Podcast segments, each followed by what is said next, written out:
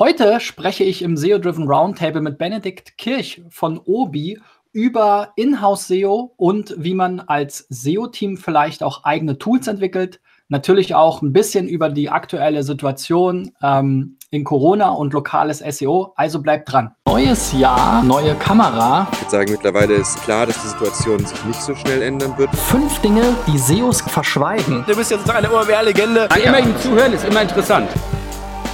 So, Freunde, mein Name ist Christian B. Schmidt von der SEO-Agentur Digital Effects aus Berlin. Und ähm, wenn ihr hier äh, spannende Insights von anderen SEOs äh, verfolgen wollt, dann lasst mir doch mal ein Like da, klickt auf den Abonnieren-Button und auf die Glocke bei YouTube oder abonniert den SEO-Driven Podcast in der Podcast-App eurer Wahl, ob das nun Apple Podcast, Google Podcast, Spotify oder andere Player sind, da solltet ihr überall SEO-Driven finden. Heute haben wir, wie gesagt, den Benedikt Kirch ähm, den Teamlead SEO bei Obi Next, hat er gerade noch ergänzt, ähm, im Gespräch. Und äh, ich sage erstmal Hallo, Benedikt, äh, in dein Arbeitszimmer. Schön, dass ich da sein darf, in deinem Arbeitszimmer. Ja, genau. Wir äh, sitzen beide äh, zu Hause, äh, der Corona-Pandemie ähm, immer noch geschuldet. Ähm, darüber sprechen wir ganz äh, kurz, aber erstmal will ich äh, mal äh, wissen, um, wie du überhaupt äh, in die Online-Branche gekommen bist und äh, wie so ein bisschen deine äh, Karriere begonnen hat. Du hast ja auch, wie so viele, nicht klassisch im Marketing begonnen, sondern mit Rechtswissenschaften. Ähm, erzähl doch mal, wie haben dich die Rechtswissenschaften dann überhaupt zum Thema SEO gebracht? Ja, ich habe ne, nach dem Abi habe ich eigentlich erst angefangen zu studieren in äh, Bayreuth und Münster Rechtswissenschaften und irgendwie während des Studiums bin ich durch mehrere Zufälle irgendwie ja drauf gekommen, dass man irgendwie so Webseiten bauen, Geld verdienen kann. Äh, Gerade als Student, weil man dann doch irgendwie sag ich mal, schnell irgendwie was auf die Beine stellen kann. Und ich fand das immer, fand das immer ganz faszinierend, dass ich da sowas was ich anfassen kann, was man sehen kann, schaffen kann, ne? gerade wenn man so Jura studiert und man liest ein, also übertrieben gesagt, man liest halt Bücher, Gesetzestexte, lernt Dinge auswendig oder spricht, bespricht Fälle, hat also wenig so direkt Praxis im Studium. Ja, äh, da war das so. Die keiner mehr spricht. Genau, das auch, aber das geht sogar noch. Der Lateinanteil ist gar nicht so hoch. Und ja, das hat mir irgendwie sehr viel Spaß gemacht und irgendwann wurde dann aus, ab und zu wurde mal, habe ich mal einen Auftrag bekommen oder meine Webseite betreut, äh, bin ich dann bei einer Online-Marketing-Agentur oder einer Full-Service-Internet-Agentur äh, gelandet bei Interface Medien in Münster und habe dort als quasi Student angefangen und habe dann irgendwie gemerkt, so, boah, das interessiert mich total. Und es habe auch gemerkt, es interessiert mich wesentlich mehr als Jura und bin dann in den Bereich SEO im Prinzip äh, reingesprungen und war dann mal kurz so ein Jahr selbstständig mit so einem kunterbunten Strauß an Dienstleistungen, die ich dann erbracht habe, von SEO über ähm, ja, äh, WLAN einrichten, war da irgendwie alles dabei für so zwei, drei Firmen, für die ich damals gearbeitet habe. Und dann, ja, ist daraus eine Festanstellung geworden als Projektleiter im Online-Marketing. Ja, und dann habe ich so die ja, vier Jahre lang bei Interface Building gearbeitet. Ähm, ein Schwerpunkt war auch immer SEO gewesen. Ich habe aber auch viel Affiliate-Marketing gemacht. Ähm, und damals so 2013, 2014 bereits für einige von unseren Kunden äh, Produkte auf Amazon verkauft. Also also quasi ein Hersteller selber gelistet mit allen Prozessen mhm. hinterstecken. Ja, ein sehr breites Spektrum und dann hat mich die, äh, äh die Liebe nach Bonn gezogen. Ja, 2015. Dann gab es tatsächlich damals eine sehr spannende Stelle bei Chefkoch, ähm, die äh, damals gerade umgezogen waren an den Bonner Bogen und sich vergrößert haben und äh, wo da ein SEO-Team aufgebaut worden ist, ich glaube mit insgesamt fünf äh, SEOs und äh, dort sollte ich dann im Bereich äh, Suche äh, unterstützen, also Scrum-Team Suche als Inhouse-SEO und ähm, habe das dann auch gemacht, genauso wie ein bisschen an der, ja, das Team war auch für die Rezeptdetailseite zuständig. Ich habe mich bemüht um so Themen wie Acceptable Ads, also was sind was ist die mhm. Werbung, die wir unseren Kunden noch zumuten können, unseren Usern. Da war ich nicht wirklich erfolgreich, äh, mhm. muss ich zugeben. Das lag aber weniger an Chefkoch, sondern an, sag ich mal, den ganzen Marktbegebenheiten. Bin dann von Chefkoch, habe dann so gemerkt, okay, so Publisher, es gibt irgendwie nicht so eine harte Währung. Es geht zwar so um PIs und möglichst viele PIs generieren. Da kann man sich immer schöne Dinge anfallen lassen, wie zum Beispiel, dass man auf einer AMP-Seite einen Button hat, jetzt vollständiges Rezept lesen, obwohl das Rezept komplett unten drunter steht und mit einem Klick auf den Button kommt man, macht man eine zusätzliche PI. Das fand ich irgendwie, ja, das war schon irgendwie interessant, aber ich kam mir eher so Bereich immer aus dem Bereich E-Commerce, so, äh, ich sehe einfach, okay, wie viel, wie viel hat der Kanal SEO zum Umsatz beigetragen? Ja, dann habe ich ein spannendes Angebot bei Obi äh, bekommen, damals noch in Wermelskirchen. Äh, das ist so ein verlassenes Dorf, nein, das stimmt nicht ganz, eine kleine Stadt, aus der berühmte Persönlichkeiten wie Christian Lindner kommen und äh, das liegt, liegt zwischen Köln und Wuppertal. Damals ähm, ging es darum, der Shop war ein paar Jahre schon alt, den weiter auszubauen und daraus hat sich jetzt über die Jahre halt ein ganzes äh, SEO-Team entwickelt. Wir sind ja auch schon, ja, das ist so im Prinzip so der Werdegang. Ja, ganz spannend, weil ähm, ich habe gerade mit dem äh, Hans auch gesprochen von Chefkoch. Also wer sich dafür interessiert, äh, wie Chefkoch heute äh, SEO macht und was die Herausforderungen sind, äh, der kann sich gerne auch dieses äh, Video mal anschauen. Wir werden es mal hier in der Ecke verlinken.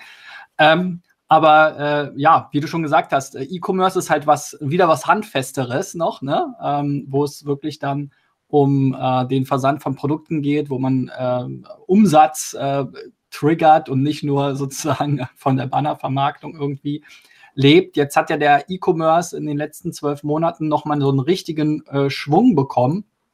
Und ähm, auch das Thema Baumärkte ganz allgemein, dadurch, dass viele Leute irgendwie ähm, äh, zu Hause sind. Äh, ich habe mir mal Google Trends mir angeschaut.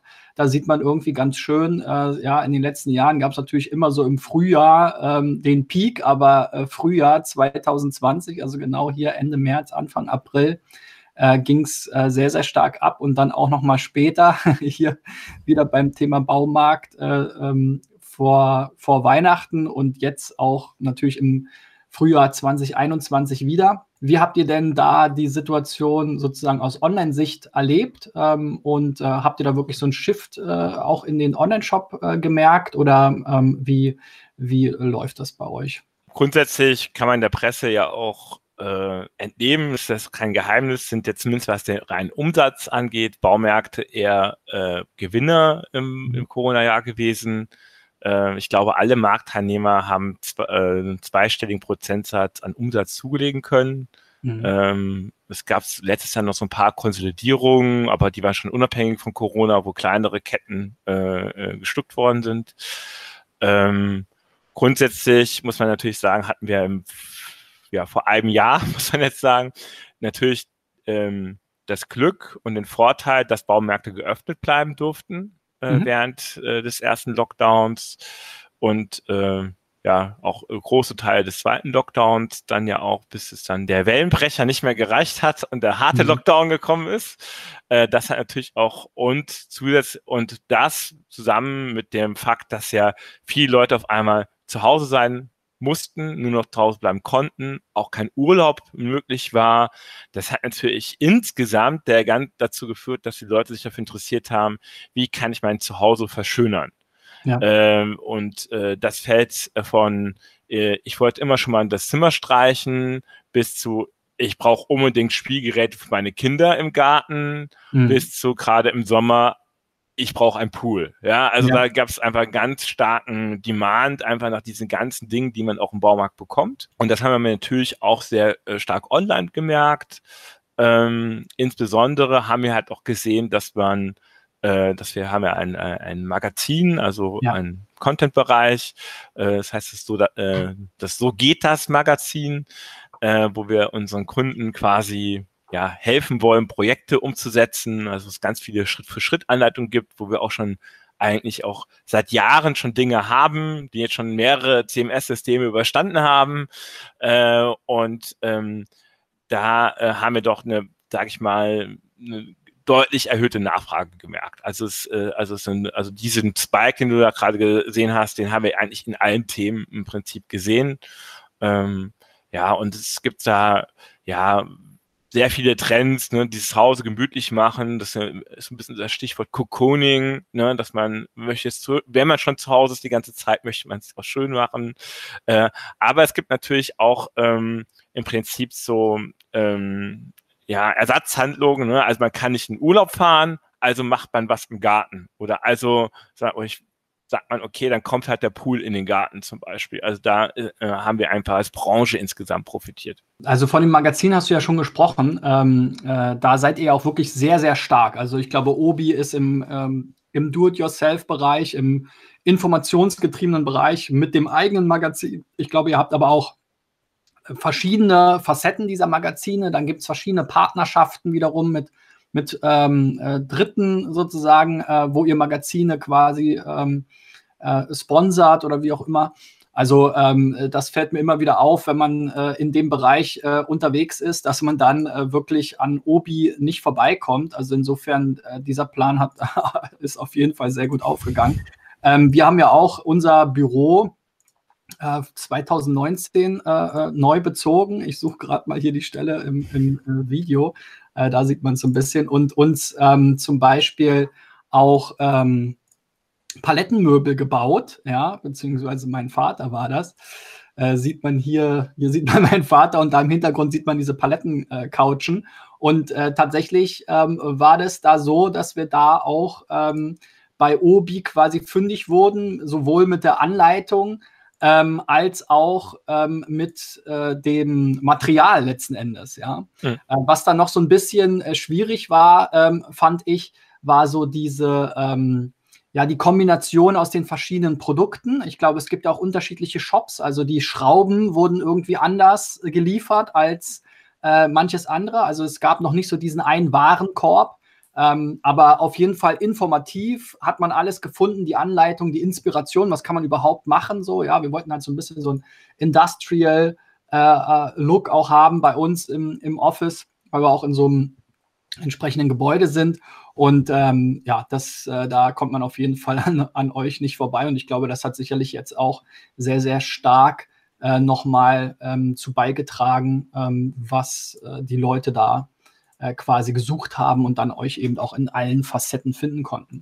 Jetzt ist ja gerade, wenn man über so ähm, Local SEO, da sprechen wir später noch drüber, also die lokalen Suchergebnisse, aber natürlich auch vor allem Konsumenten, die dann vielleicht spontan nach Inspiration suchen oder einen Bauplan oder sowas. Da setzt sich jetzt nicht jeder an, an seinen Desktop-Rechner, wenn er überhaupt noch einen hat. Da wird dann schnell mal das Smartphone rausgeholt, mal ein YouTube-Video geguckt oder das Tablet oder sowas.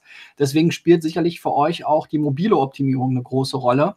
Ähm, erzähl doch mal, wie ist das denn mit den Systemen, mit denen ihr da arbeitet, ähm, möglich und was sind da so vielleicht die Herausforderungen, die ihr als SEO-Team äh, habt in so einem großen Konstrukt, mhm. wie ich es eben schon beschrieben habe, mit vielen verschiedenen ähm, äh, Systemen wahrscheinlich und äh, auch Stakeholdern? Grundsätzlich ist es so, dass wir halt eine Systemlandschaft haben, die ja schon so ein paar Jahre auf dem Buckel hat, die also vielleicht so 2011, 2012 so State of the Art war.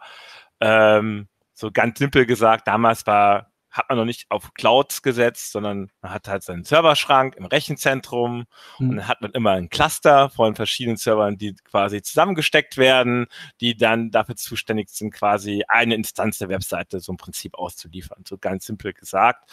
Und äh, auch der, ähm, ja, dann wird natürlich so, ja, wir haben jetzt 2021, wir haben die erste mobile Optimierung 2019 gemacht. Ähm, und äh, über so natürlich so einen langen Zeitraum wird sehr viel am Code halt gearbeitet, gerade am Frontend-Code. Es sind unterschiedliche Leute dran involviert und mit der Zeit ähm, sammelt sich da so ein bisschen was an. Das war so im Prinzip so der Aufschlag der, ja, dieser Projekte, die wir intern hatten zur mobilen Optimierung, da mal aufzuräumen, Dinge zu vereinfachen, äh, soweit das im Rahmen der aktuellen technischen Rahmenbedingungen möglich ist. Und ähm, da vielleicht auch, wo du das gerade auch gesagt hast, mit den die Schrauben kamen von dem einen Shop-Versender äh, und das kam von dem anderen. Da sind wir auch noch immer in der Transformation, so grundsätzlich. Äh, das heißt, dieses so, ähm, ja, wir befinden uns auf dem Weg, dass wir auch ein auch digital, auch im Versand, auch ein gutes Kundenerlebnis schaffen können. Ähm, und wir äh, müssen das auch, weil äh, alle Analysten sagen, dass sich der quasi der, die Verschiebung des Umsatzes zu Online auch in der Baumarktbranche jetzt sich jetzt deutlich erhöht. Äh, und da gibt es halt so, ähm, ja, also von Unternehmensberatungen bekannte Zahlen, die dann sagen, so zwischen 20 und 25 Prozent werden 2025 äh, digital erfolgen. Mhm. Und äh, da, es bedeutet natürlich für uns auch, dass wir so ein Thema wie Fulfillment, Versand, dass wir das auch ähm, quasi besser machen müssen, vielleicht als es jetzt der Fall ist. Ähm, aber es bedeutet auch, dass wir unsere Systemlandschaft verbessern müssen, weil die natürlich nicht unbegrenzt äh, wachsen kann. Ähm, vereinfacht gesagt, so einen neuen Serverschrank zu konfigurieren, das dauert halt, äh, weiß nicht, äh, geht nicht innerhalb von, okay, jetzt ist gerade mehr Traffic, ja. also kann einer den Schalter umliegen, sondern quasi jeder Server muss händisch eingerichtet werden, um das mal so ganz plastisch aus, mhm. auszudrücken. Und die mobile Optimierung, die wir durchgeführt haben, das sollte auch in erster Linie so eine Art Übergangsoptimierung äh, sein. Das heißt, okay, was wir wissen, wir werden jetzt äh, alles umbauen demnächst. Was lohnt sich jetzt noch zu verbessern? Ja, da haben wir uns ein paar Dinge irgendwie angeschaut. Äh, da hat noch ein bisschen Unterstützung von Google. Ähm, wir hatten uns damals auch noch angeguckt, wiefern es möglich ist, AMP zu verwenden. Ja, haben es leider nicht getestet, weil wir kein, äh, weil es leider uns nicht möglich war, das sauber durchzutracken mit AMP, ne, mit mhm. dem mit unseren Technologien, die wir im Einsatz haben. Ja, jetzt was haben wir zum Schluss gemacht? Also einfach Klassiker, CSS aufgeräumt, weniger CSS verwendet, JavaScript aufgeräumt. Äh, jetzt haben wir uns auch äh, zum Beispiel auch Bilder äh, gemacht. Also wir haben zum Beispiel sehr viele Bilder, die wir ausliefern, zum Beispiel Artikel auf einer Artikel-Detailseite von großen Artikelbildern und kleinen Artikelbildern. Äh, und da war das Ziel hin zu einem, hey, ich lief das, liefere das Bild nur aus, auch eine, für eine Reco-Box in der Größe, wie es auch benötigt wird. Mhm. Ähm, und auch so ganze Regeln, was cache ich wo, äh, ne, das, das haben wir, sind wir im Stream dort angegangen. Und ja, es war letztens, äh, gestern auf Facebook eine interessante Diskussion, was ist ein Time to First Byte, wie messt ihr den? Und was macht ihr damit? Und was sollte man überhaupt damit machen?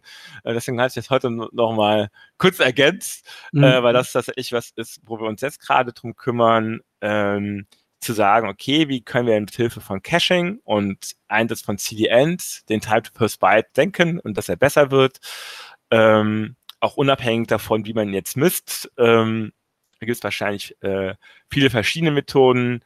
Äh, ich bin immer einer, der bei diesem ganzen Thema seit naher Zeit sagt, okay, ähm, uns helfen keine Labordaten, wir brauchen die echten Daten. Also das, mhm. was jetzt tatsächlich passiert bei einer Anfrage.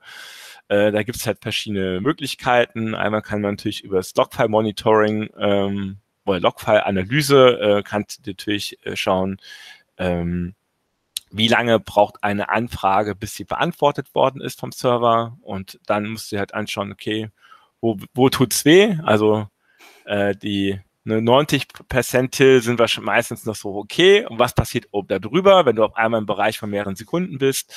Und dann muss äh, und dann ist eigentlich unsere Aufgabe als SEO auch nur gegebenenfalls darauf aufmerksam zu machen, äh, weil tatsächlich, warum jetzt diese ähm, Anfragen so lange gedauert haben, da muss man in die Detailanalyse gehen.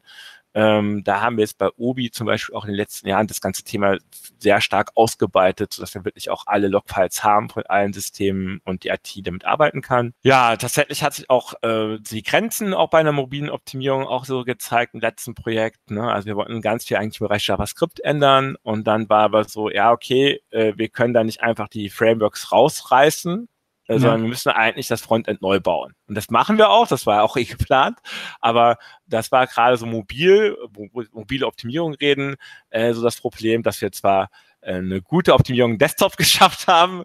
Äh, und mobil war die Optimierung ja, es war auch besser, aber tatsächlich dieser große Hebel war zumindest jetzt scheinbar für uns, für einige Seitenbereiche eher das Thema JavaScript und das konnten wir jetzt leider nicht angehen. Ähm, das heißt, da müssen wir jetzt schauen, dass wir schnellstmöglich diese Seitenbereiche neu bauen und äh, mit weniger JavaScript auskommen und äh, also vor allem mit weniger Bibliotheken. Ähm, mhm. Und ähm, ja. Hast du denn da jetzt Sorge äh, vor dem äh, Mobile-Only-Index? Nee, eigentlich, wir sind jetzt schon relativ lange umgestellt mit allen unseren Domains, hatten dann auch ähm, keine großen Veränderungen gemerkt. Ähm, Im Gegenteil, unser Mobile-Sichtbarkeitswert ist etwas höher als der Desktop-Sichtbarkeit. Äh, aber tatsächlich, äh, ja, spüren wir da jetzt keine großen Veränderungen bislang. Ne? Also wir sagen halt, okay, es macht einfach nicht nur aus SEO, sondern auch aus UX-Gründen Sinn, eine schnelle Seite zu haben. Äh, man muss immer gucken, wo ist der Trade-off zwischen dem, was muss ich investieren, was kann ich rausbekommen, mhm. auch an Optimierung und was bedeutet das dann. Ähm, wir haben natürlich jetzt ein anderes Business als jetzt zum Beispiel äh, äh, keine Ahnung, Amazon, der Lebensmitteleinzelhandel, also wo einfach eine höhere Frequenz einfach dann da ist der Kunden.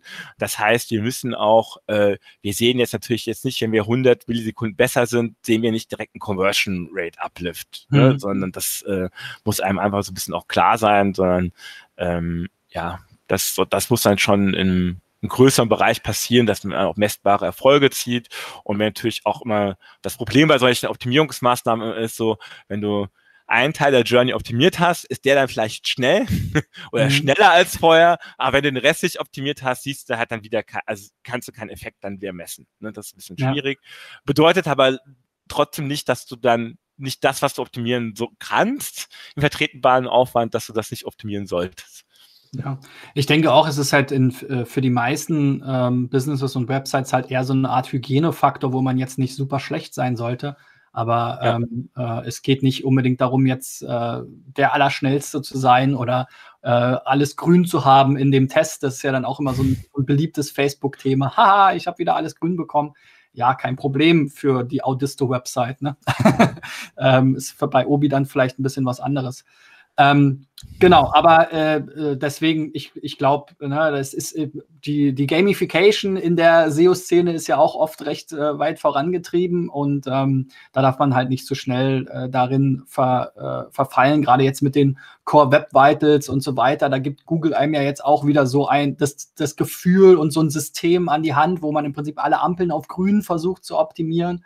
Ähm, ob das dann aber wirklich, wie du schon gesagt hast, von Kosten-Nutzen her äh, effizient ist, steht auf einem anderen Blatt Papier ähm, und deswegen sollte man sich da auch nicht zu sehr in diese Gamification reinziehen lassen. Aber ich was kann es natürlich, äh, was es ja. natürlich hilft, auch das Update ist natürlich, dass man dann auch intern auch ganz andere, sag ich mal, andere Werkzeuge äh, an der Hand hat. Also einmal allein schon, dass diese Daten der Google Search Konsole da sind. Ja. Äh, wir selber tun es also immer noch ein bisschen schwer mit den Krux-Daten im Sinne von, ich frage die selber in der Datenbank ab und baue mir die Berichte so, wie ich sie brauche. Da haben wir irgendwie noch keinen so guten gangbaren Weg gefunden. Mhm. Und wenn man dann diese, diese Daten dann schon mal in der Google Search Konsole etwas besser dargestellt bekommt, äh, dann ist das natürlich schon total äh, hilfreich und auch, dass es so ein Update gibt, dass man sagt, okay, das ist ja wichtig. Und ne, das ja. hilft natürlich dann auch, gerade so ein Projekt äh, voranzutreiben. Ähm, und grundsätzlich finde ich das, finde ich das gut, dass das Google macht. Ähm, Google sagt ja auch selber nicht, dass wenn man da alles grün hat, ist man auf Platz eins und der, der nicht mhm. alles grün hat, ist auf Platz zwei. Ähm, von daher muss man auch schauen, wie sie da irgendwie ähm, ja, diskutieren. Ich denke, ähm, in erster Linie, also man braucht halt eine halbwegs akzeptable Ladezeit. Das, und dass überhaupt der, die Kunden in einem normalen Zeitumfang Produkte kaufen können, so ganz ja. simpel gesagt. Ja. Und alles, was darüber hinaus ist, da muss man schauen, okay, keine Ahnung, verkaufe ich mobil zum Beispiel eigentlich kaum was, sondern eher Desktop. Mhm, mh. ja, und äh, dann, dann ist es vielleicht wichtiger, die Desktop-Experience zu verbessern. Äh, und genauso gut andersrum, wenn ich halt, äh, eben haben das Beispiel Chefkoch, wenn ich dann halt einen sehr, sehr hohen Anteil Mobile äh, äh, Visits habe, dann muss ich halt mobil perfekt sein. Und, äh, mhm. und das muss man sich einfach für sich einfach selber anschauen und gucken, wo man das Ganze, wo man für sich den größeren Hebel halt sieht. Aber ihr habt ja auch noch mit ein paar anderen SEO-Basics zu tun, ne? Also ähm, das, äh, man, man ist ja immer schon froh, wenn man so einen Titel, eine Description, Überschriften ergänzen kann. Ähm, also eure Aufgaben sind wahrscheinlich auch häufig in so klassischen äh, SEO Basics, äh, Basic-Themen, wobei ich äh, wobei ich denke, dass ihr das versucht, skalierbar anzugehen. Wie, wie optimiert man denn die Snippets für so, ein, äh, für so eine Obi-Website? als Ausgang muss man so ein bisschen sagen, dass wir ja auch in äh, neuen Ländern insgesamt aktiv sind. Und ich glaube, in mhm. sieben haben wir äh, den Shop. Das heißt, ähm, und äh, selbst wenn wir jetzt alle Titel mit der Description händisch optimieren wollen würden, mhm. äh, wird das halt nicht gehen, weil wir die Sprache nicht sprechen. Ja. Äh, und deswegen haben wir natürlich schon auch tatsächlich ist auch so eine grundsätzliche Ausgangslage, dass wir schon seit eigentlich fast seit Start des Shops für alle Seitenbereiche bestimmte Schematas entwickelt haben, wo dann Informationen, die halt gepflegt werden. Nehmen wir jetzt mal eine Produktdetailseite, da haben wir einen Produkttitel, wir wissen die Gattung, wir haben Bullet Points, wir wissen, welche Kategorie das Produkt liegt und dass wir halt die, diese, diese automatisierten Regelwerke so anpassen, dass diese Informationen halbwegs sinnvoll zusammengebaut werden. Mhm. Und das gibt es auch für alle anderen äh, Shop-Seiten äh, im Prinzip, also für Kategorieseiten zum Beispiel. Und ähm, und das ist natürlich so die Basis, die man legen muss. Da muss man irgendwie nicht mal was Vernünftiges irgendwie überlegt haben. Da sollte man auch mal ab und zu drauf schauen. Ähm, und was wir jetzt äh, seit, äh, ja, seit einem Jahr bis mehr, ja, fast ein Jahr live haben, ist quasi ein eigener interner Service, der uns quasi ermöglicht, äh, diese Shop-Seiten auch händisch zu bearbeiten. Also, dass mhm. ich sagen kann, okay, ist jetzt eine bestimmte wichtige Kategorie, die will ich optimieren. Äh, das ist ein sehr wichtiges Produkt, von dem verkaufe ich viel. Ähm, und ähm, ja, da möchte ich irgendwie jetzt den Seitentitel händisch anpassen. Und das, das System brauchen wir eigentlich deswegen, weil ähm, ja, das im alten Shop-System nicht wirklich für nicht technisch versierte Menschen möglich ist mhm. äh, oder möglich gewesen ist. Das heißt, man braucht auch eine Oberfläche, die man irgendwie vielleicht auch bedienen will ja. und wo man nicht denkt, so, oh Gott, was muss ich jetzt ja tun? Und äh, wo die Felder, äh, also ganz simple Sachen, die Felder sind selbst erklärend. Ich kann den kompletten Inhalt, den ich ein Feld eingebe, auch sehen. Ich mhm. kann alle Buttons lesen, ne, weil äh, das System quasi dafür gemacht worden ist und nicht ja. man quasi ein Shop-System missbraucht, um SEO-Optimierung zu machen. Ja, und dieses nächste Level für das System ist natürlich jetzt irgendwann dann auch zu gucken, ähm, äh, andere Daten halt reinzukriegen und ähm, dann zu schauen, ja, das sind so Überlegungen, die wir haben, wie, wie macht man so, so eine To-Do-Liste? Also wir haben, werden irgendwann das Ziel sein, wir haben immer Leute, die sind für ein bestimmtes Assets irgendwie verantwortlich, sei es jetzt SEO-Manager in den Ländern, die dann für die Kategorieseiten verantwortlich sind zum Beispiel. Mhm. Sei es jetzt Leute, die Produktinhalte pflegen, Produkte veredeln und die jetzt zum Beispiel Produktseiten optimieren sollen. Und, äh, und natürlich wäre es natürlich hilfreich, den, äh, den mitzugeben, hey, das sind jetzt die, äh, keine Ahnung, 50 Artikel, Detailseiten, die eine schlechtere CTR als der Durchschnitt hatten letztes Jahr, aber viel zum Umsatz beigetragen haben. Ne? Also das muss ja. natürlich irgendwie eine Relation irgendwie haben. Oder wo die, der, der das Proof-Keyword oder wie auch immer man es nennen will, ein hohes Suchvolumen hat. Und das ist so das nächste Ziel. Ne? Das wird auch ein bisschen anstrengender, weil man noch andere Datenquellen äh, zusammenbringen muss. Und der, dieser Service, den wir haben, da hat die, die Helen Schrader, die jetzt äh, letztes Jahr uns leider verlassen hat, auch mal einen Vortrag mit mir zusammengehalten beim, bei der SMX letztes Jahr äh, im März. Und ich glaube, sie ähm, hat jetzt auf der Brighton SEO, wird sie dieses äh, Thema äh, SEO as a Service oder Microservice-Architektur für SEO ähm, äh, nochmal vorstellen. Und ähm, ja, was es uns aber auch noch geholfen hat, ist, dass wir Probleme, die wir jahrelang hatten, so zwischen Inkonsistenten, zwischen hreflang, Canonicals und Sitemaps, die halt einfach irgendwie auch zu lösen, weil wir jetzt quasi ein System haben, wo diese ganzen Informationen halt drin sind. Und äh, der SEO-Service im Prinzip diese ganzen Artikelinformationen bekommt und dann diese ganzen Verknüpfungen äh, quasi selber herstellt, beziehungsweise halt vorhält in der eigenen Datenbank. Und ähm, ja, das hat uns äh, auf jeden Fall äh, ziemlich weit geholfen.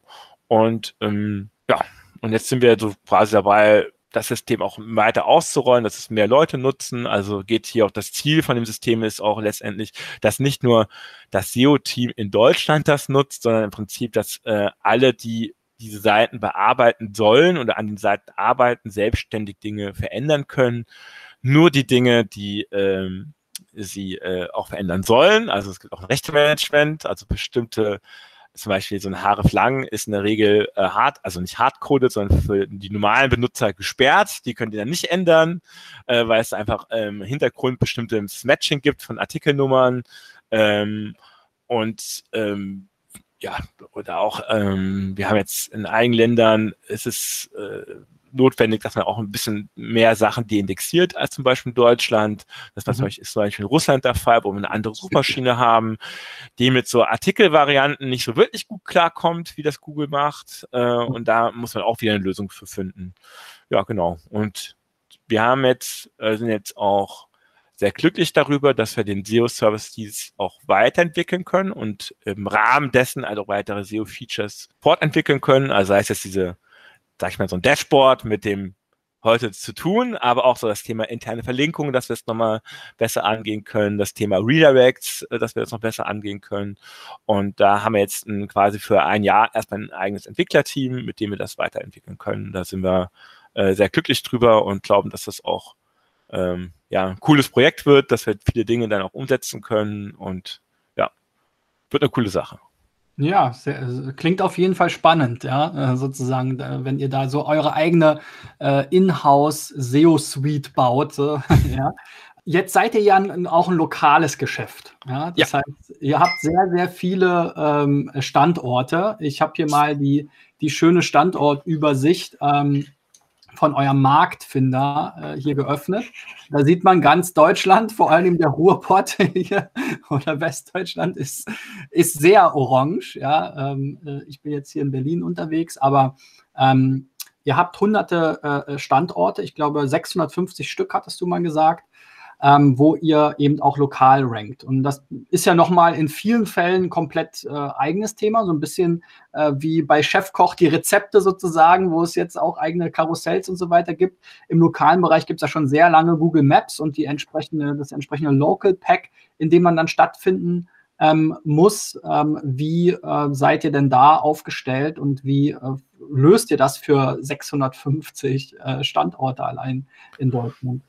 Mhm. Also wir haben äh, quasi, ähm, wir sind, also auf der Karte sieht man jetzt von den quasi Märkten in Deutschland. Also wir ja. sind hier quasi jetzt noch in Italien, Schweiz, Österreich, Tschechien, Slowakei, Ungarn, ja. äh, sogar in, in äh, Bosnien-Herzegowina ein, okay. ähm, ein äh, Laden, äh, Polen und auch Russland auch noch ganz wichtige Märkte für uns. Mhm. Ähm, und äh, genau, also insgesamt im ganzen Bereich sind so über 650 Märkte. In Deutschland ja. sind so über 350. Ah ja, stimmt, ähm, 350. Hm. Und ähm, ja, grundsätzlich, ja, ist das, war es für uns immer schon ein sehr wichtiges Thema. Äh, wir haben, sind jetzt seit ein paar Jahren, äh, nutzen wir zur Verwaltung der Standorte äh, Yext. In Deutschland kennt man auch überall zum Beispiel. Ähm, ja, haben dann, sage ich mal, versuchen dort alles zu machen, was möglich ist. Das heißt, wir haben erstmal eine gute Pflege unserer Google My Business äh, ähm, Profile, äh, jetzt sieht man auch mal so schön, was man irgendwie so alles machen kann.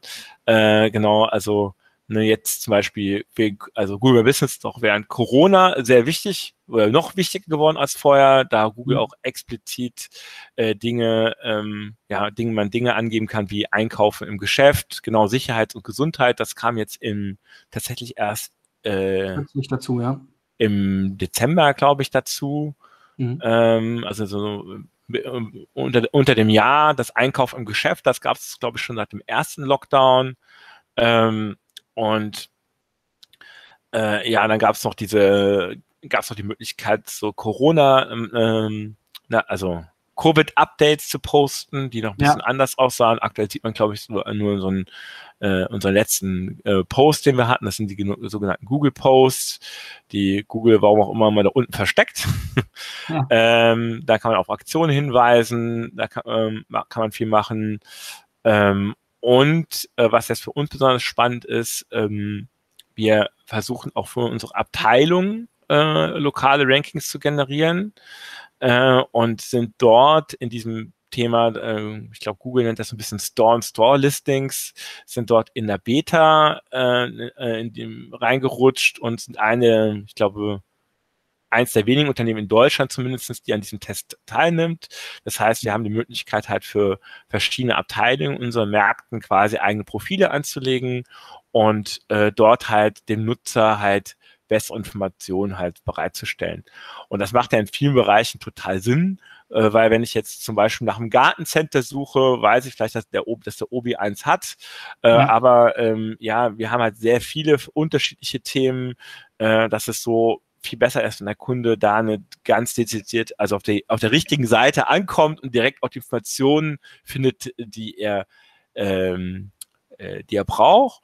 Und wir haben das jetzt im Oktober, also haben wir angefangen, wenn du jetzt mal auf mal, ähm, was, was sieht besonders gut aus, wenn wir überlegen, Obi Barbecue und Grillwelt Berlin Steglitz klickst, Ne, da kommt's und dann auf Webseite. Das sind jetzt quasi ähm, lokalisierte Intent Pages ähm, ähm, oder localized Intent Pages, die wir auch mit unserer mit Yex quasi umgesetzt haben, ah, äh, wo wir halt im Prinzip auch viel besser so auf das äh, ange, auf Angebote vor Ort irgendwie um äh, ja ähm, das Angebot zeigen können, ne, wo wir dann auch vielleicht lokale Aktionen zeigen können, was es jetzt wegen Corona quasi alles nicht gibt, mhm. weil wir ja eigentlich keine Marktaktion mehr haben.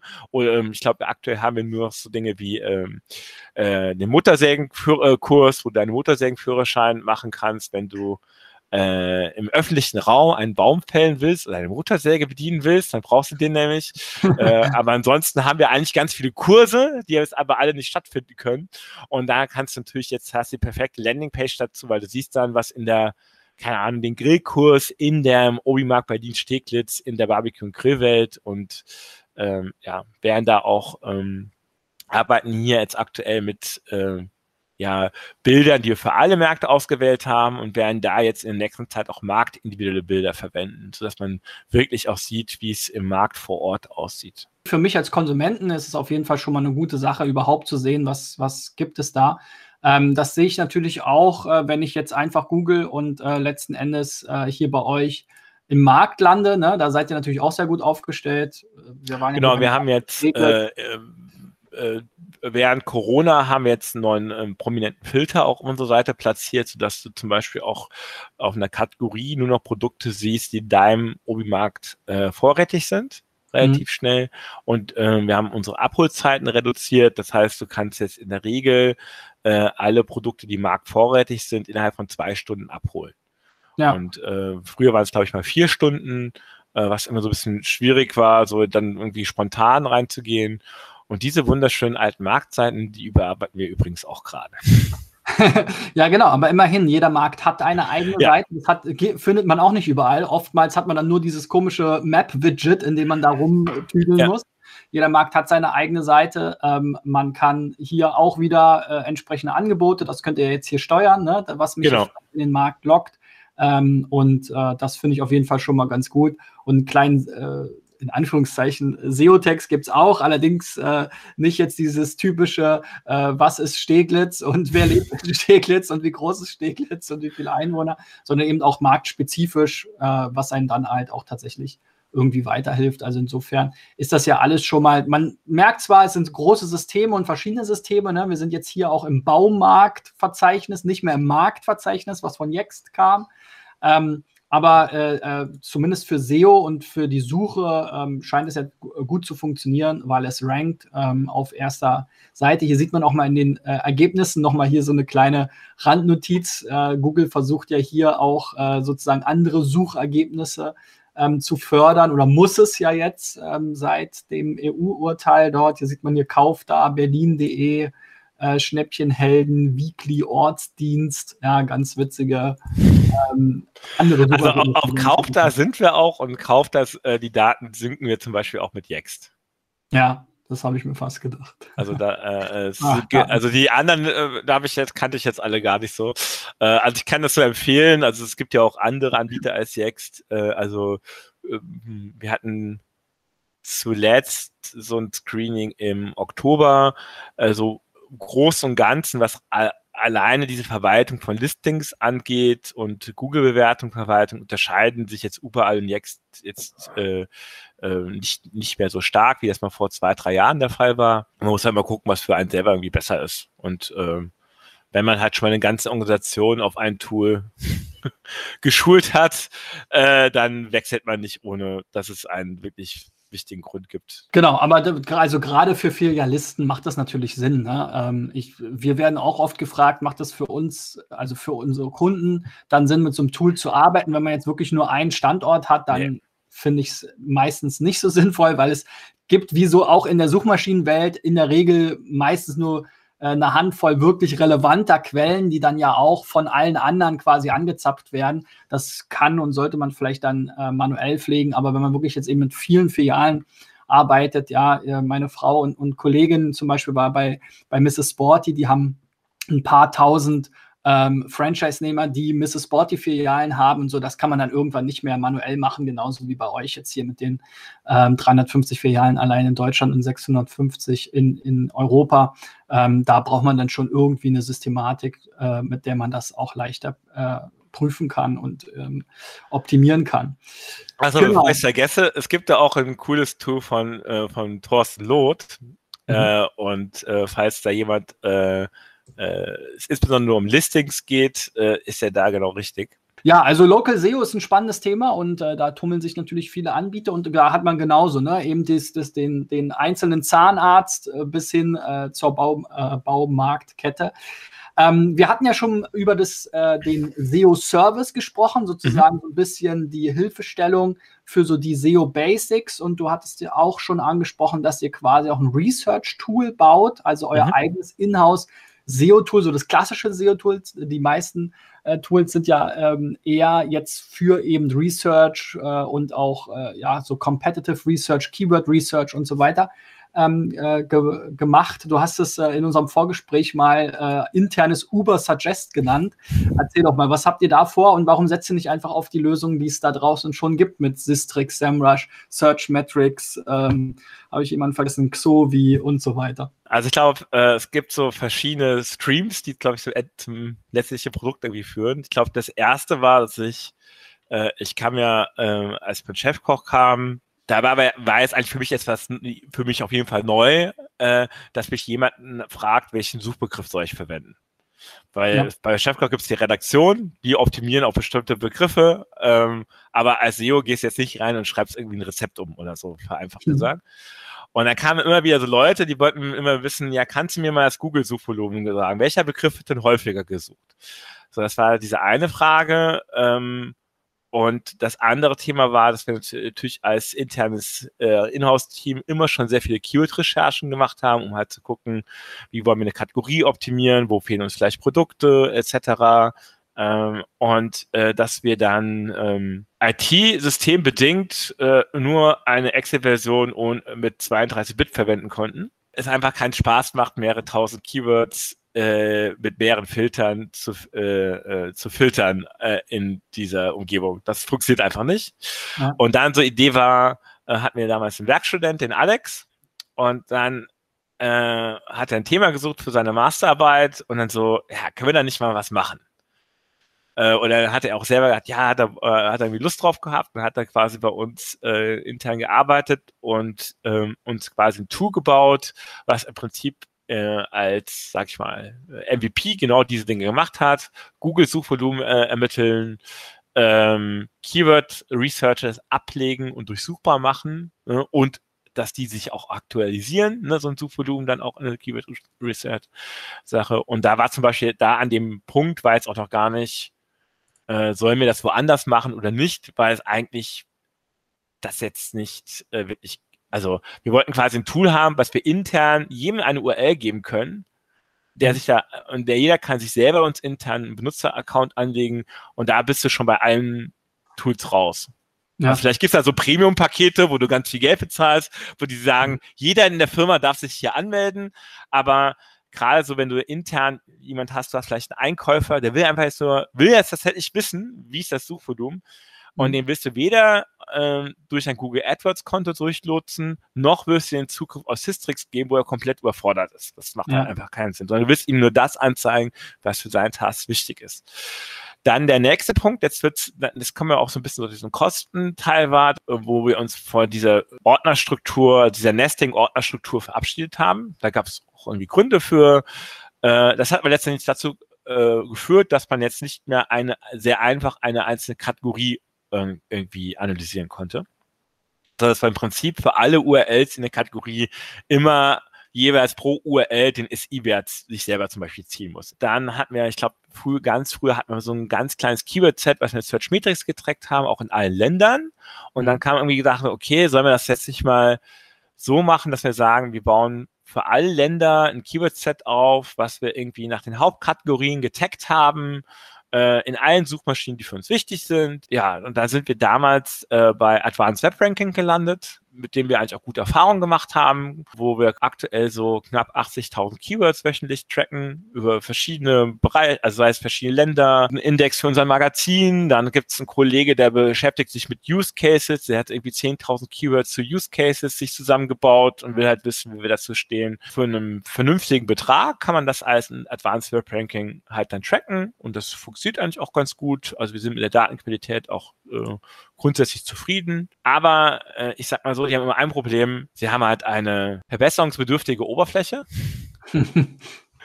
und dann habe ich gesagt, so, Alex, können wir das nicht auch in schön machen und selber machen? Ich so, ja klar mhm. können wir das. Äh, und ähm, ja, das haben wir, das ist auch ein Feature, was wir noch nicht released haben. Und äh, weil da kamen halt ganz viele Ideen dann auch direkt dran auf. Und da ist, glaube ich, das war auch so, was wir im Vorgespräch irgendwie so hatten. Da waren auch so die Punkte drin, wo, wo, wo man wo es einfach so, so ein paar Features gibt, die man eigentlich bei den aktuellen Tools so ein bisschen vermisst. Ähm, aber vielleicht auch so, was haben wir sonst noch im Tool drin? Ähm, also wir haben quasi irgendwie ein Sichtbarkeitsmonitoring. Wir haben, du kannst dir eine ähm, Keyword Research machen, im Sinne von, wie ist das Suchvolumen. Dann haben wir noch ein, ein Suggest-Modul. Da gucken wir dann, kann, haben wir aktuell, glaube ich, eBay, Amazon, Google, B-Fragen, Bilder, YouTube, Instagram. Und das können jetzt unsere Kollegen äh, zum Beispiel äh, ohne Probleme nutzen. Die müssen sich nicht nirgendwo einloggen und wir ziehen halt immer auch direkt das Google-Suchvolumen im Prinzip dann zu dem, was dann eingegeben wird und was auch rauskommt. Und das Ganze kann man exportieren. Man kann es in Excel exportieren. Man kriegt das ganze Jahr. Äh, es wird äh, eine Saisonalität direkt berechnet. Also dann gucken, was ist der Mittelwert, was weicht am stärksten ab, wo ist der Peak-Monat etc. Und da kommen auch so Dinge Dinge drin, die du halt nie im externen Tool haben würdest, wie zum Beispiel unsere internen Suchanfragen. Das heißt, wir clustern unsere internen Suchanfragen nach äh, Kategorien und da ähnlich wie man jetzt in Saisonalität sieht, äh, im Google Keyword Planner sieht man es quasi bei der internen Suchanfrage auch. Und das heißt, äh, wenn, wenn man äh, die Fragestellung ist, für was interessieren sich unsere Kunden in einer bestimmten Kategorie, äh, geht man einfach in die Kategorie und sieht halt, welche Begriffe dort gesucht werden. Und auch mhm. kriegt halt auch direkt so einen Indikator, haben wir dazu Produkte, höchstwahrscheinlich oder nicht. Grundsätzlich haben wir es so unterteilt in zwei Bereiche. Einmal wollen wir wissen, ob wir zu den Seiten, zu, de, äh, zu dem Content, den wir haben, auch ranken. Es gibt einen Artikel, es gibt eine Kategorieseite, äh, und dann wollen wir natürlich also zu ranken und wollen wissen, wie stehen wir dazu im Vergleich zum Wettbewerb. Und das andere Thema ist, um das ein bisschen abzugrenzen, haben wir jetzt ein bisschen Projektindex genannt, Projekt Visibility. Da geht es darum, du hast jetzt zum Beispiel ich als erstes Gartenzaunindex. Das heißt, du machst eine Keyword-Recherche über Gartenzäune und dir geht es ja erstmal darum, also zu gucken, was gibt es da alles und wer ist denn da mein Wettbewerb? Es gibt zum Beispiel Produkte, die Obi in Deutschland nicht vertreibt äh, ne, und in Österreich vielleicht schon, ne, also zum Beispiel, zum Beispiel Napoleon. Es gibt Produkte, die werden nicht über Baumärkte vertrieben. Da gibt es ganz viele Unterschiede und das irgendwie dann mit einem, ja, jemand zu besprechen, der so eine Kategorie verantwortet, der äh, Produkte einkaufen soll oder eine Kategorie optimieren soll. Äh, da ist das natürlich super hilfreich, dann zu zeigen, okay, das sind irgendwie so unsere Wettbewerber. Und um, das Ganze haben wir dann nochmal dann auf diesem äh, Shop-Level, um einfach kategoriebasiert dann einfach äh, zu schauen, okay, welche Kategorie performt gut, äh, welche performt nicht so gut, wo ist jetzt in unserem Fall natürlich immer Hornbach besser als wir, wo sind wir mhm. besser als Hornbach, das ist immer die Frage, gestellt wird. Also wir haben einmal erstmal eine Übersicht, wo man erstmal alle Indizes sieht. Und da und ich sehe erstmal, wie ist meine eigene Position und wie hat die sich verändert also mhm. gesamt, über alle Keywords, die gecheckt werden. Dann sehe ich immer direkt, wer ist mein bester Wettbewerber in diesem Cluster. Kann man irgendwie so die Differenz berechnen. Also aktuell arbeiten wir jetzt intern dran, äh, versuchen wir unseren, ja, wie berechnet man eigentlich einen Sichtbarkeitswert? Wir haben eine CTR-Studie genommen, die von AWR äh, und berechnen anhand, anhand der die Klickwahrscheinlichkeit auf eine Position in meinem Google Search äh, Volume mhm. quasi. Da hatte ich mich mit Tobi Schwarz auch schon auseinandergesetzt, dass es auch ganz viele andere Methoden gibt, die man machen kann. Ähm, und da werden wir sicherlich da auch nochmal reingehen, weil man kriegt natürlich abstrus hohe Werte zum Teil und auch Änderungen sind halt irgendwie teilweise auch ein bisschen schwer nachvollziehen, wenn dann irgendwie 5000 Punkte runterfällt oder so und äh, aber in dieser Übersicht siehst du halt dann auch, wie ich sagen, der Unter, äh, die Differenz prozentual zum besten Wettbewerber. Wann wurde der Index letztes Mal abgedatet, so als auch Sicherheit, dass wir wissen, okay, der Datensatz ist vollständig da und wie viele Keywords gab es in den Index, so ein bisschen als ähm, Qualitätsmaßstab. Ja, ich glaube, ein ja. Problem bei diesen äh, Rank-Tracking oder auch individuellen äh, Sichtbarkeitsindizes in den anderen Tools ist oft, du musst halt die Wettbewerber erstmal selber definieren die du mit untersuchen willst. Ja? Genau. Weil äh, das kann ja vollkommen unterschiedlich sein. Ne? Also ähm, ja. jetzt seid ihr nur ein Baumarkt in Anführungszeichen, aber es wird Segmente geben. Äh, ne? Die, je Segment, wie du gesagt hast, gibt es immer wieder unterschiedliche äh, Anbieter und äh, bei Bierzapfanlagen gibt es vielleicht dann, keine Ahnung, Bierwolf, die irgendwie plötzlich mit ja, äh, mischen. Genau. Bei Grill äh, gibt es dann äh, wen auch immer, ne? den Grillshop und so weiter. Ne? Und ähm, das, das kannst du so oft nur sehr schwer abdecken ähm, sondern hast immer so dein festes Set und waberst dann halt in dem festen Set rum. Und das ist auch limitiert dann. Ähm, und äh, ja, du musst dich halt vorher entscheiden, wer sind deine fünf Wettbewerber. Äh, äh, genau, das habe ich ehrlich gesagt nicht verstanden, weil, also es gibt ja, erstmal gibt es ja zwei Arten von Keywords, also Keywords, die sie eh tracken, wo sie ja alle Informationen ja, ja da sind. Also sind ja, ja, alles, ist, zumindest in der Datenbank, in irgendeiner Form ist es ja alles da und Keywords, die sie noch nicht tracken. So, und aber eigentlich müssten sie doch mir alle Wettbewerber geben können äh, zu allen Keywords. Also das geben sie dir auch, ne? also teilweise muss halt dafür bezahlen. Also mhm. weil die Daten sind ja da. Mhm. Äh, und was wir einfach gemacht haben, ist halt, also wir, ähm, also AWR trackt die ersten 50 Ergebnisse der mobilen Suche. Mhm. Äh, man kann da auch mehrere Indizes machen, man kann auch das ein bisschen anders einstellen, man kann auch sagen, ne, also hat dann, kann Desktop auch noch machen, wenn man möchte. Und wir sagen halt, ähm, jeder ist ein Wettbewerber, der in diesem Keyword-Set mindestens ein Top-10-Ranking hat. Ich verstehe natürlich, wenn man sehr viele Daten hat, dass man dann vielleicht andere Probleme hat, aber an sich ist das ein lösbares Problem. Und warum? Also ich, also ich meine, ich verstehe sogar noch, wenn man sagt, ähm, ihr dürft nur fünf tracken, warum auch immer. Ja, aber dann, dann müsste man sagen so, ja, dann, dann würde ich doch sagen, ja, dann zeig mir doch die fünf stärksten an in dem Keyword-Set. Also das wäre jetzt zumindest meine, meine, meine, meine Ansicht. Ne? Dann okay, nur fünf, mhm. okay, damit das irgendwie diese ganzen Dashboards funktionieren. Ne? Und auch bei uns ist so, man muss natürlich dann für bestimmte Ansichten Keywords auswählen. Ich bin jetzt zum Beispiel in dem Gartenzaun-Index und da haben wir ähm, das, äh, das gibt's so ähnlich bei den Keyword-Trackern. Da haben wir ein Changes by each Competitor, also ähm, wie haben sich die, hat sich der Sichtbarkeitswert verändert. da sehe ich erstmal, wie ist die Overall Performance.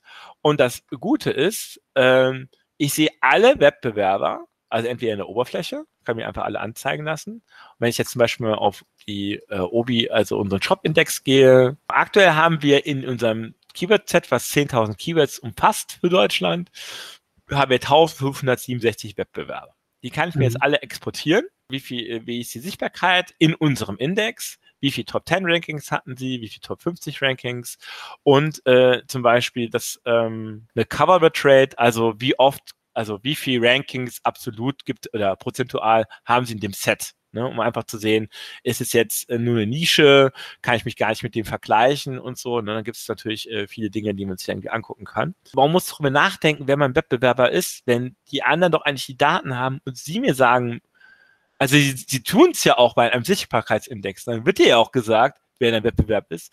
Warum ja. geht das nicht bei einem individuellen Set? Also das verstehe ich nicht ganz. Ich glaube, Und, das ist eine große Herausforderung bei vielen Tools. Also egal an welcher Stelle du bist, auch bei den On-Page-Crawlern, ähm, ja. ja. da äh, Wright, glaube ich, arbeitet da dran, aber die haben eben immer diese Silos. Ne? Ich kann meine Seite crawlen lassen und dann kann ich mir die Search-Konsole-Daten anzeigen lassen. So, aber äh, das, das kann ich auch einzeln machen mit anderen Tools.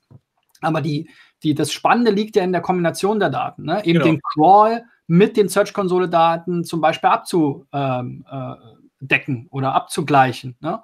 Und ähm, ja, es sind halt immer diese Silos und äh, äh, ja, bei, bei Sistrix auch äh, immer diese Silos. Du kannst manche Sachen dann auf Verzeichnisbasis oder Hostbasis, ne, kannst du dir deine Wettbewerber anzeigen lassen. Da kannst du dann, wenn du eine gute Verzeichnisstruktur hast, sagen, hier, hier ja. ist meine Grillkategorie und alle Grillprodukte müssen dann aber auch in der Kategorie, in dem Ordner sein und so. Ja. Ist ja auch oft dann so die Sache. Ne? Also auf URL basiert kann man dann oft ad hoc in solchen ähm, äh, Reports sich die Sachen anzeigen lassen und kriegt dann auch die Wettbewerber da äh, äh, hinterlegt. Aber ich habe gerade noch mal geguckt, wenn ich bei Sistrix hier so ein, so ein Optimizer-Projekt anlege, ich kann äh, äh fünf oder sechs äh, Wettbewerber, sechs angeben, um die dann eben ähm, im Projekt Sichtbarkeitsindex zu vergleichen.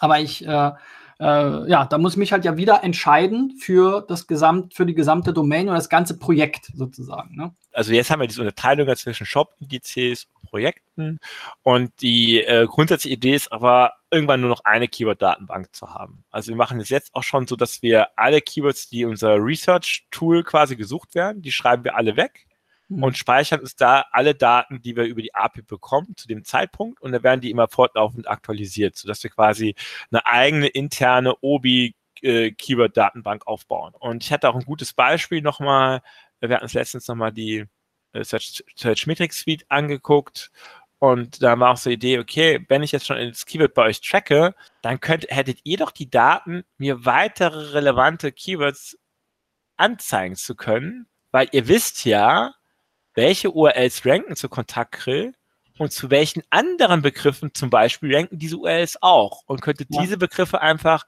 äh, einem vorschlagen. Ne? Ja. Das muss ja nicht passen, ne? Also natürlich, man rankt auch, äh, ne? Also das ist klar. Aber es wäre zum Beispiel irgendwie eine Möglichkeit, irgendwie Keywords zu entdecken, die man vorher nicht auf dem Schirm hatte. Basierend auf unserer aktuellen, äh, sehr einfachen Sichtbarkeitsberechnung, äh, siehst du dann sofort den Visibility Loss. Ne? Mhm. Also, also äh, ich weiß, es gibt ein Tool. Äh, Matrix Tools macht das. Danke, danke, dass das kann. Äh, aber das denkt man so, ja, aber was ist daran eigentlich so das Problem, das irgendwie klarer äh, darzustellen? Ähm, und gerade so, ich meine, klar, bei Systrix hast du ja eh einen sehr abstrakten Wert, ne? Also da hilft es dir vielleicht nicht zu wissen, dass du jetzt 0,000007 Sichtbarkeitspunkte verloren hast.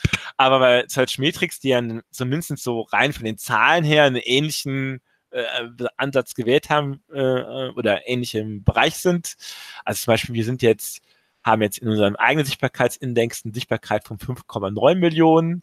Mhm. Äh, Horm, äh, Amazon hat einen von 9,1 und Hornbach von 5,6. So mhm. ungefähr. Äh, und dann natürlich ganz relevant für uns in unserem eigenen Bauhaus-Sichtbarkeitsindex otto.de auf Platz äh, 4 mit 3,6 Millionen. Ne? Also ja. das ist, oder sowas wie real.de ist dabei, mein schöner Garten, äh, Wayfair und dann kommt erst Bauhaus. Ja. Äh, ne? Und das, also um das einmal zu zeigen, wie wichtig das ist, dass man das irgendwie dynamisch irgendwie hat, auch beim eigenen Keyword-Set. Bei Searchmetrics gibt es ja jetzt schon die Suchintention demnächst mhm. über die API. Bei Systrix könnten wir uns jetzt zum Beispiel ziehen, dass sie die sind so, dass die Annäherung an dem echten Suchvolumen. Und bei beiden hätte ich aber das Problem, dass ich irgendwie limitiert bin auf monatliche Credits. Ja. Und dass ich dann mein Abfragesystem, meine Datenbank so aufbauen muss, äh, dass sie quasi diese Daten mal regelmäßig abruft, also zum Beispiel bei Systrix jede Woche irgendwie guckt, bis sie den Monat voll haben. Und äh, dann, wenn ich dann aber dann, ich glaube, wir haben aktuell, ich glaube, knapp 80.000 Credits bei Systrix jede Woche und ich würde die auch gerne nutzen, aber diese wöchentliche Abrechnung macht zum Beispiel für uns keinen Sinn. Nur sonst wäre ja. eher so, gibt uns doch ein Paket fürs Jahr und wenn wir dann 20 Prozent unterm Limit sind, dann buchen wir was nach.